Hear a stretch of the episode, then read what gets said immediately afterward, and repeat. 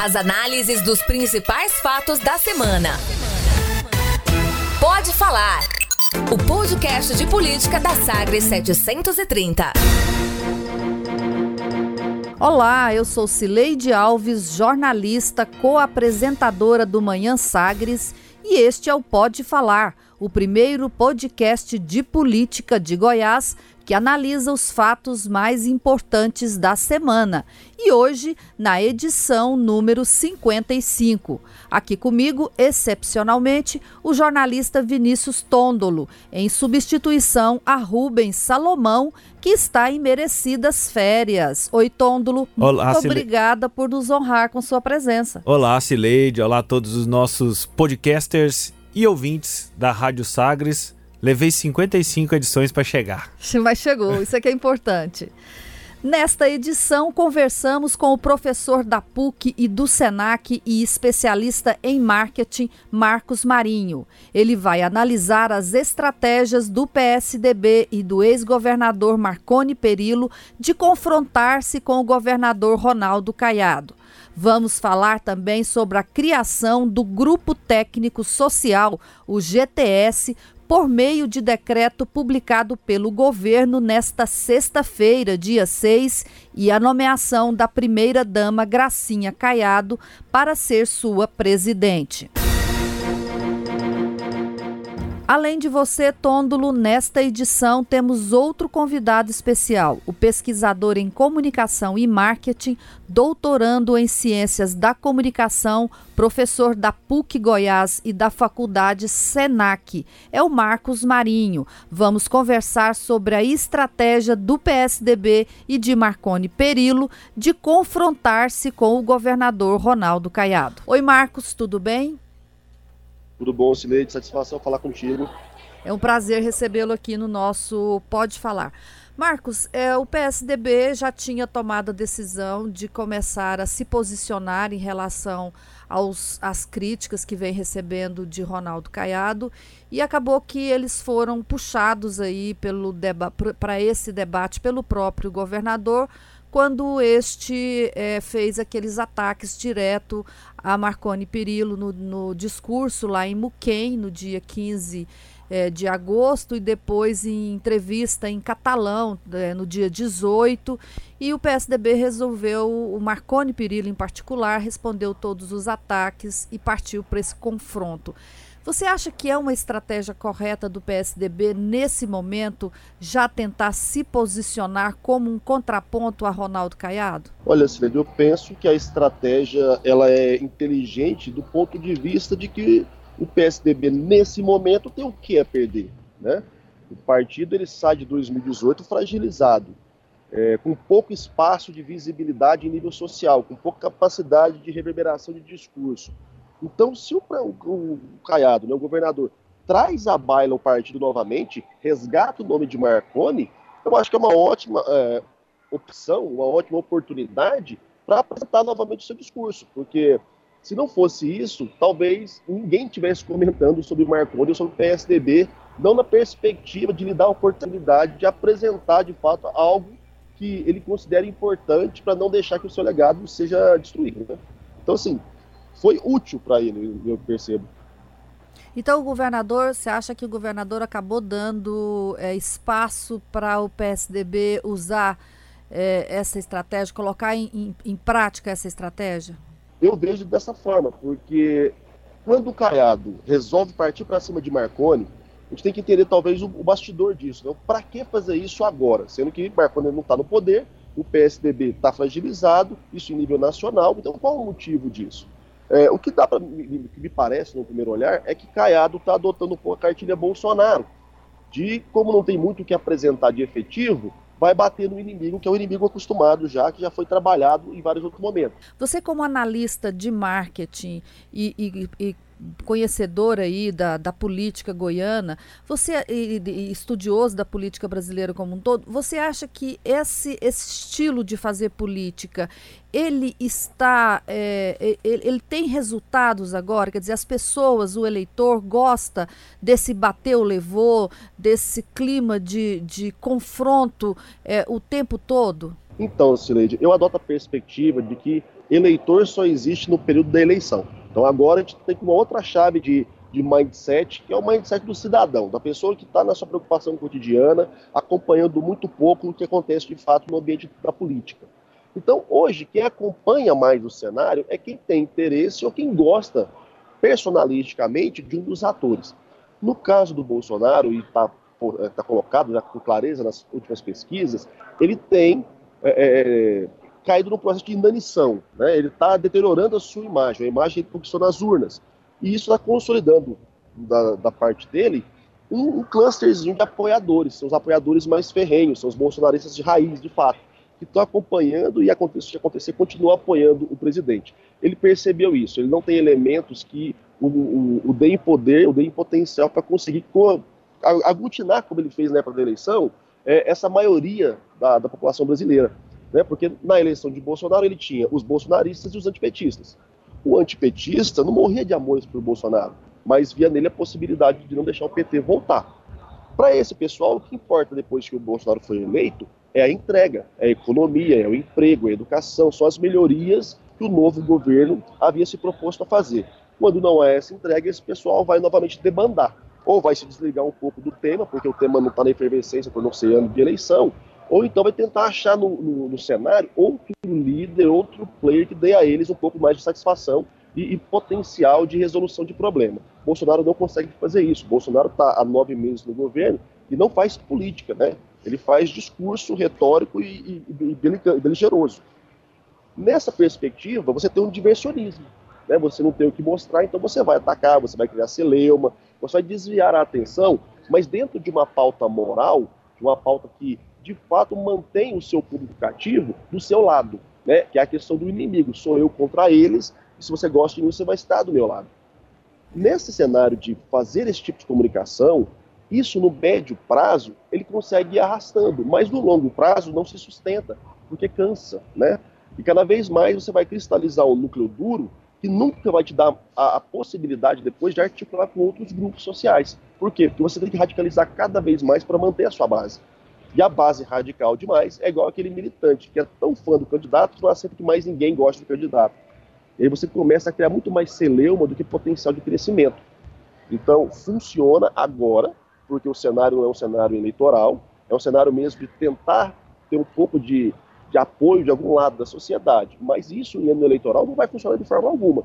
E vamos lembrar, ano que vem tem eleição e a eleição do ano que vem é importante para todo mundo, seja para o presidente, seja para o governador. Pois é, e aí nesse, nessa perspectiva, Ronaldo Caiado estaria é, é, seguindo por esse mesmo, por essa mesma estratégia. Aqui em Goiás, isso eu não percebo assim uma base, digamos, caiadista como tem essa base bolsonarista.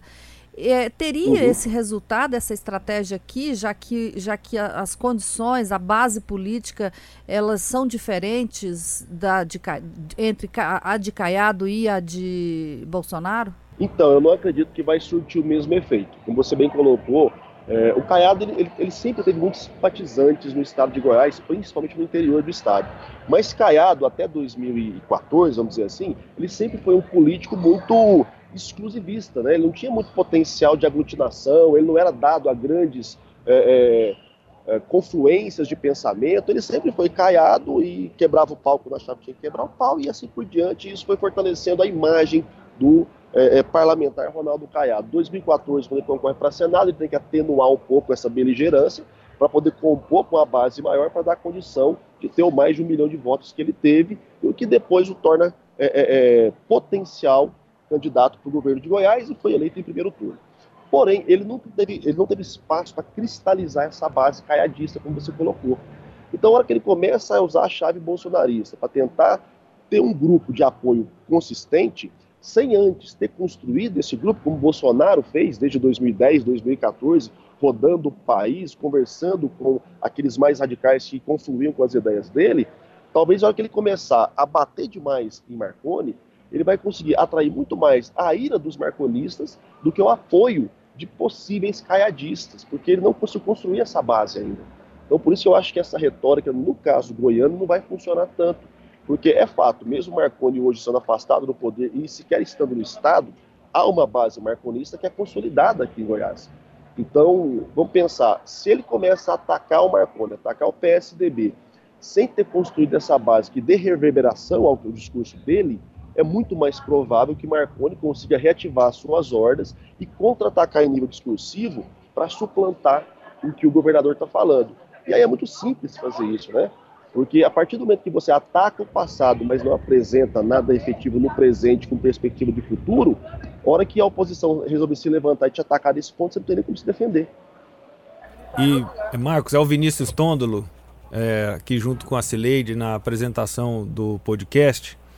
É, pois é, Vinícius. E, e, diante desse cenário, né, que o, o Caiado precisa ter algo para poder questionar o Marconi, diante do que já foi feito, do estrago que já foi feito, o que esperar de conduta do Caiado para os próximos capítulos nessa disputa e, e por outro lado, o como o PSDB deve aproveitar esse momento?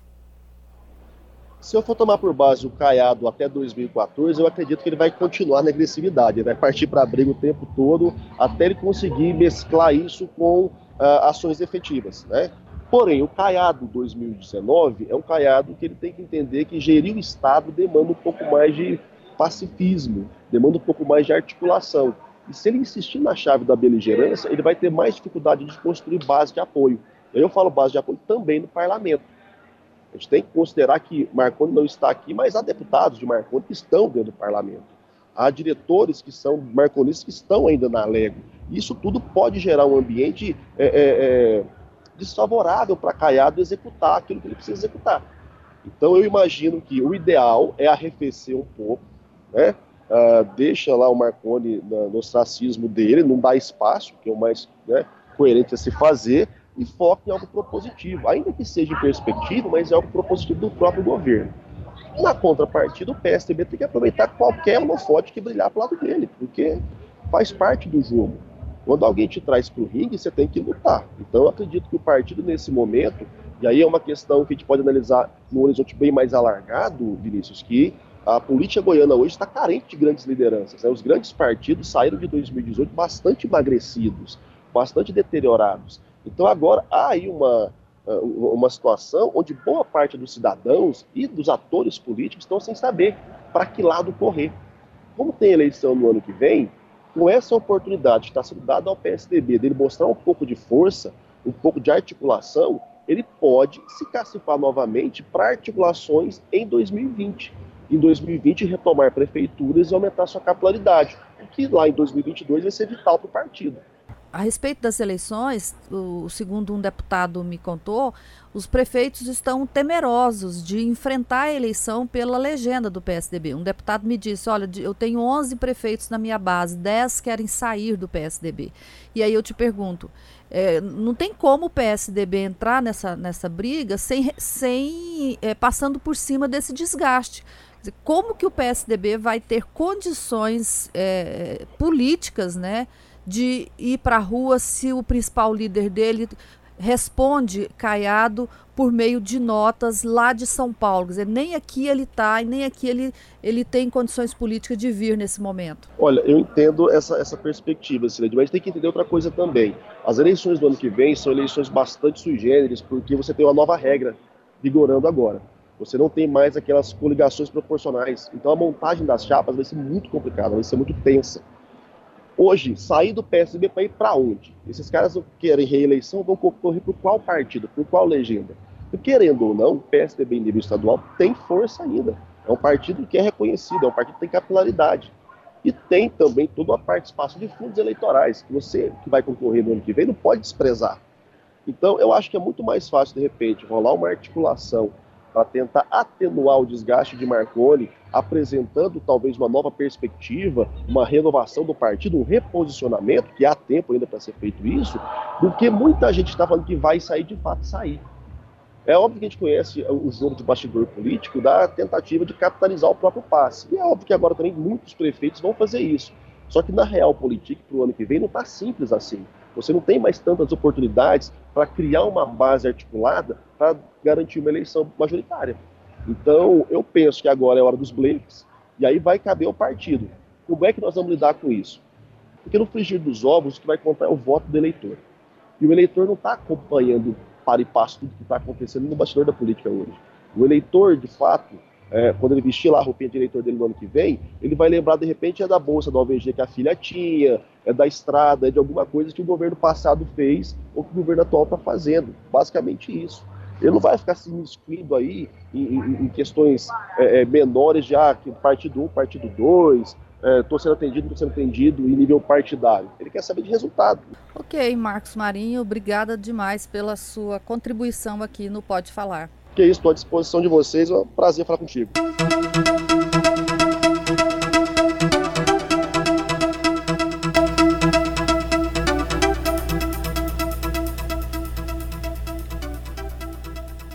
Neste segundo bloco, o tema é o decreto do governo desta sexta-feira no Diário Oficial do Estado, com data de 5 de setembro, criando o Grupo Técnico Social, o GTS. Ele formaliza a participação da primeira-dama Gracinha Caiado no governo. Gracinha tem uma posição ativa no governo do marido, mas não tem cargo. Por isso, foi muito criticada no plenário da Assembleia Legislativa, principalmente pelo deputado Thales Barreto, do PSDB. Tôndolo, é, no dias, nos dias 13 e 14 de agosto, os deputados, especialmente puxado aí por Thales Barreto, eles criticaram a, a primeira-dama e também a filha do governador, Ana é, Vitória, mas especialmente Gracinha Caiado, porque ela tem uma função muito ativa. Pela função atuante dela. É, ela participa de reuniões, ela é, ajuda na tomada de decisões, ela está presente no dia a dia lá no Palácio Pedro Ludovico.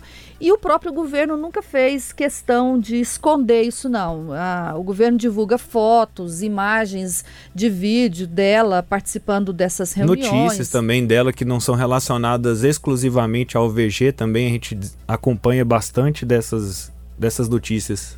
É, ela, ela é, tem essa aparecido muito, né? Ela, ela vai lá pro, pro décimo andar, que é onde fica no, o, o, escritório do governador, leva inclusive os cachorros dela, né? Que estão estão ali presente muito.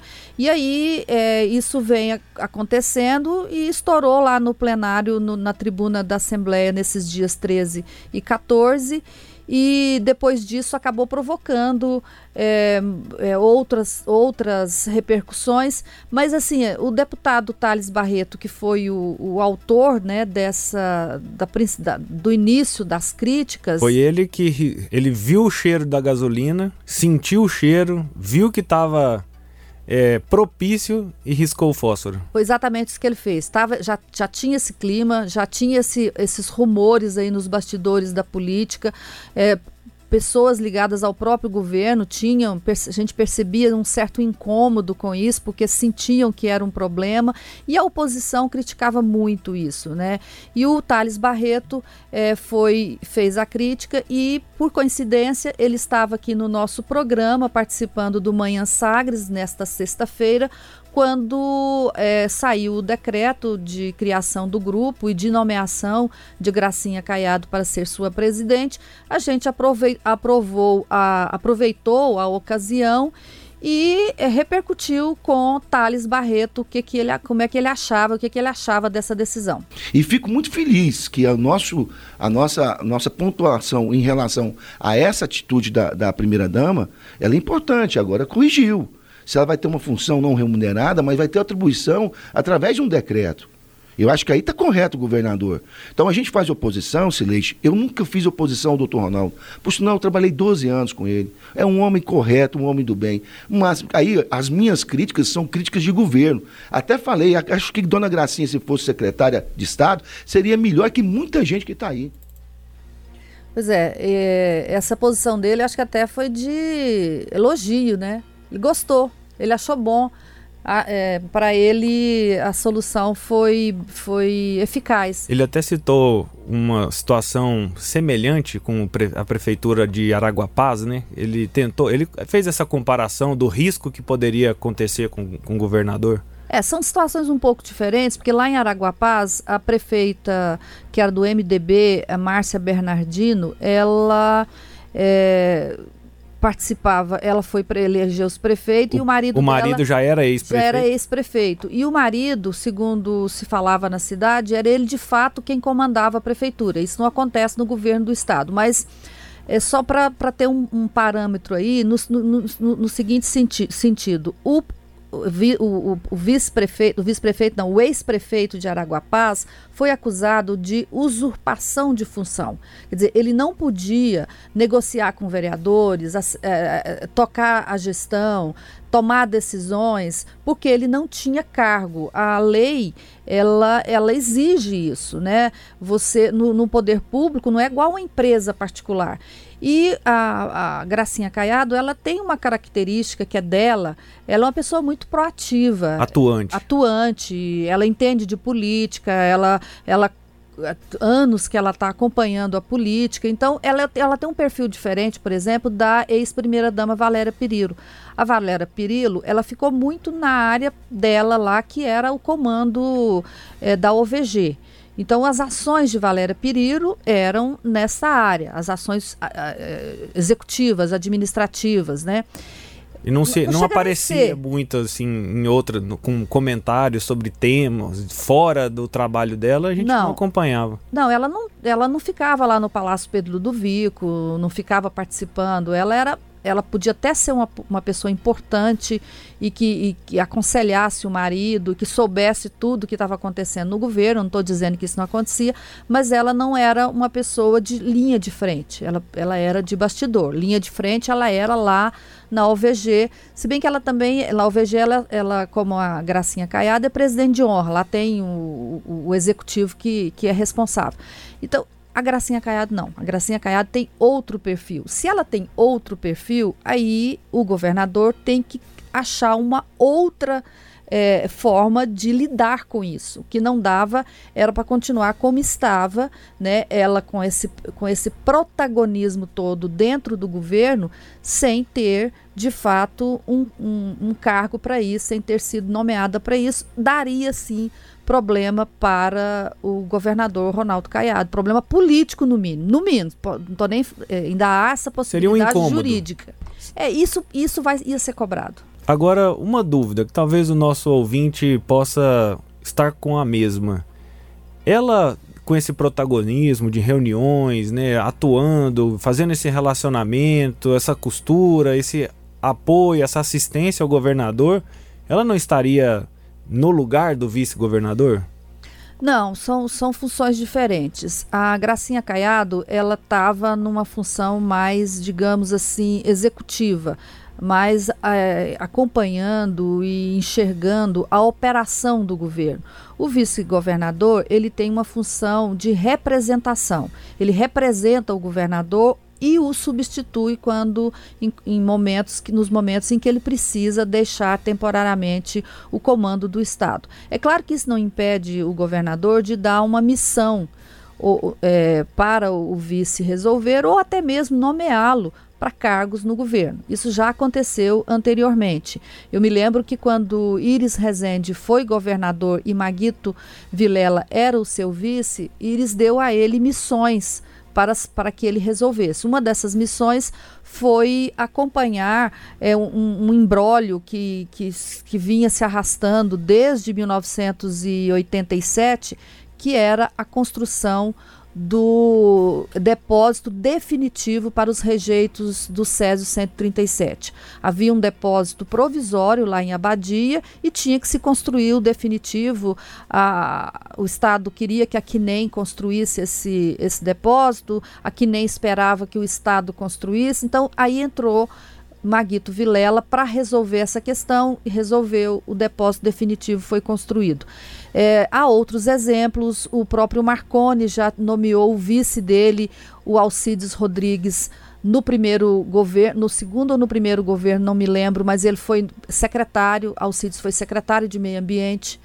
É, o próprio José Eliton vice de Marconi, foi presidente da CELG num primeiro momento, depois foi secretário de Segurança Pública, foi secretário de Desenvolvimento Econômico, né? Então, é, esse é o papel do vice, é ser representante, que é o papel institucional, substituir e ser representante ou ser nomeado para algum cargo. É diferente é, do que estava fazendo Gracinha Caiado. Encerrando esse segundo tema, vamos agora ao quadro Língua Solta, com a música tema Mundo Melhor, da primeira banda goiana de rock, o Língua Solta.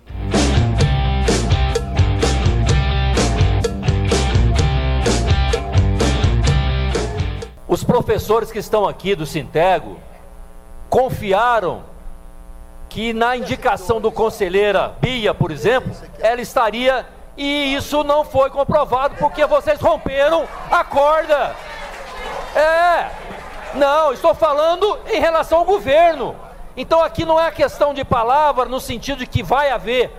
O que vocês já puderam colocar aqui, inclusive para colocar, inclusive para colocar credibilidade, não deu certo.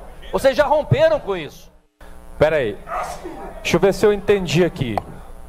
Sintego é contra suposto, essa suposta redução é, de repasse para a educação, correto?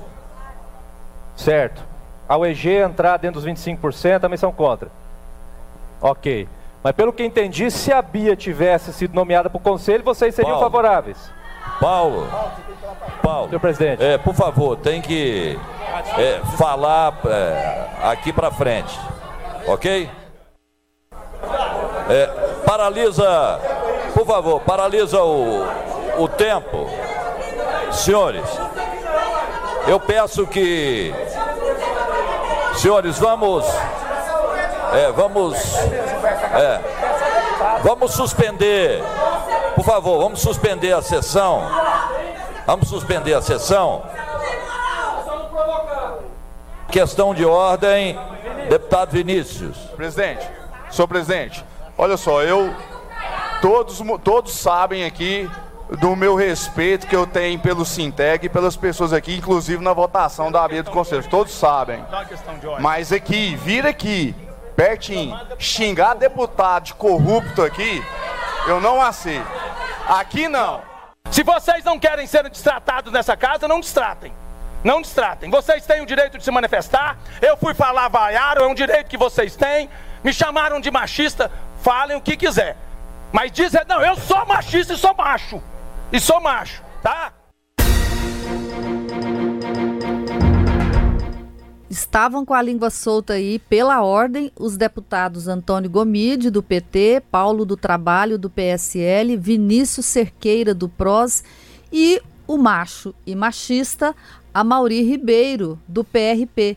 Vinícius, essa briga aí, sabia essa que ela foi, foi, na comissão, né? De... Foi comissão de Constituição e Justiça. E depois ela seguiu pelo plenário. Ela, ela teve. Continuou, teve mais lances no plenário, na sessão. Teve o primeiro tempo e o segundo tempo. E o segundo tempo, na sessão de, do dia 4 né, de setembro foi esse, esse nível de debate aí. Só para esclarecer o nosso ouvinte, a CCJ discutia a emenda da educação, a emenda que prevê que a UEG vai perder 2% de, de vinculação da receita para é, o seu orçamento e ela vai fazer parte dos 25% destinados à educação. O Bruno Peixoto, que é o líder do governo, ele tinha feito um pronunciamento antes do Antônio Gomide, dizendo que é, o fato de a UEG entrar nos 25% não significaria que o governo gastaria menos com o ensino básico e o ensino fundamental, porque ele garantia que no governo passado não foram cumpridos os 25%.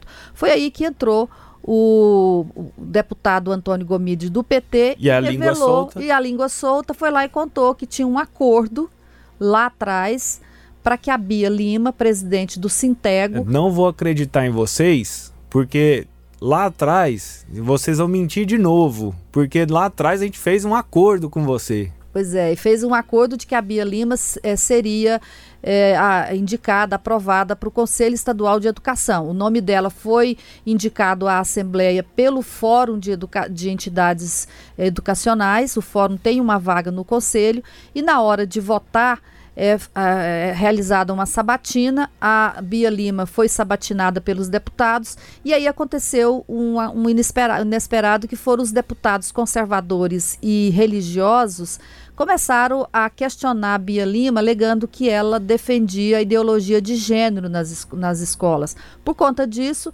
essa bancada se uniu e derrubou a indicação dela, e é essa conta que o Antônio Gomide está cobrando. O Paulo do Trabalho percebeu isso, fez aquela ironia, alegou que a, o Sintego só era contra a emenda da educação porque estava é, é, é, vingando o fato de, de, de, Bia Lima não ter sido aprovada lá atrás. E aí o, o circo pegou fogo, virou o circo dos horrores e o sempre é, brigão, a Mauri Ribeiro, veio com essa fala extremamente infeliz, né? Eu como mulher, eu fico muito assustada de ouvir isso e fico pensando nas mulheres do deputado. As mulheres eu estou dizendo no plural, estou me referindo à filha dele, à mulher dele, né?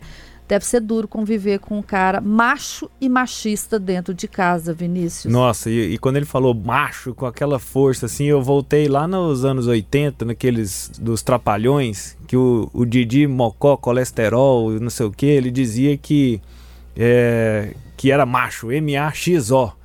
E aí eu, foi, eu voltei lá. E a outra figura que eu acompanhei, Sileide, se fosse um jogo de vôlei, o Antônio Gomide fez a recepção. O Paulo do Trabalho fez o levantamento, deixou pronto para o Amauri cortar. E pois foi isso. É, cortou e cortou dessa forma. E essa coisa, sabe o que, que eu fico pensando aqui? Eu me lembro muito da, das teorias freudianas, né? E uma, uma bem de almanac aqui, né, bem básica do Freud é o seguinte: uma pessoa que ela precisa de reafirmar demais uma coisa é porque ela tem um problema com isso. Então, essa, esse negócio de Mauri é, dizer o tempo todo que é macho e machista tem uma coisa mal resolvida na vida dele, sabe? E aí ele externa isso de forma violenta. Ele é uma, uma pessoa violenta, ele tem histórico de violência. É, contra a mulher, inclusive, e, e, eu acho que ele tem que resolver, são, são esses grilos da cabeça dele e perceber que não é na violência que se ganha as coisas. Então é dessa forma que a gente encerra nosso programa de hoje, Vinícius, com esses línguas soltas e violentos homens da política. Bom, terminamos aqui o Pode Falar, no primeiro podcast de análise política de Goiás comigo e hoje com Vinícius Tôndolo que até continuará a com a gente, né? Sim. Até acabarem as férias a... de Rubens Salomão. Até acabarem as férias do Rubens, estarei no Pode Falar. Depois de 54 edições como ouvinte, participei pela primeira vez. Hum, foi muito bom, obrigada demais pela sua companhia. Um grande abraço a todos. Você ouviu? Pode falar. O podcast de política da Sagres 730. Uma análise de credibilidade a cada edição.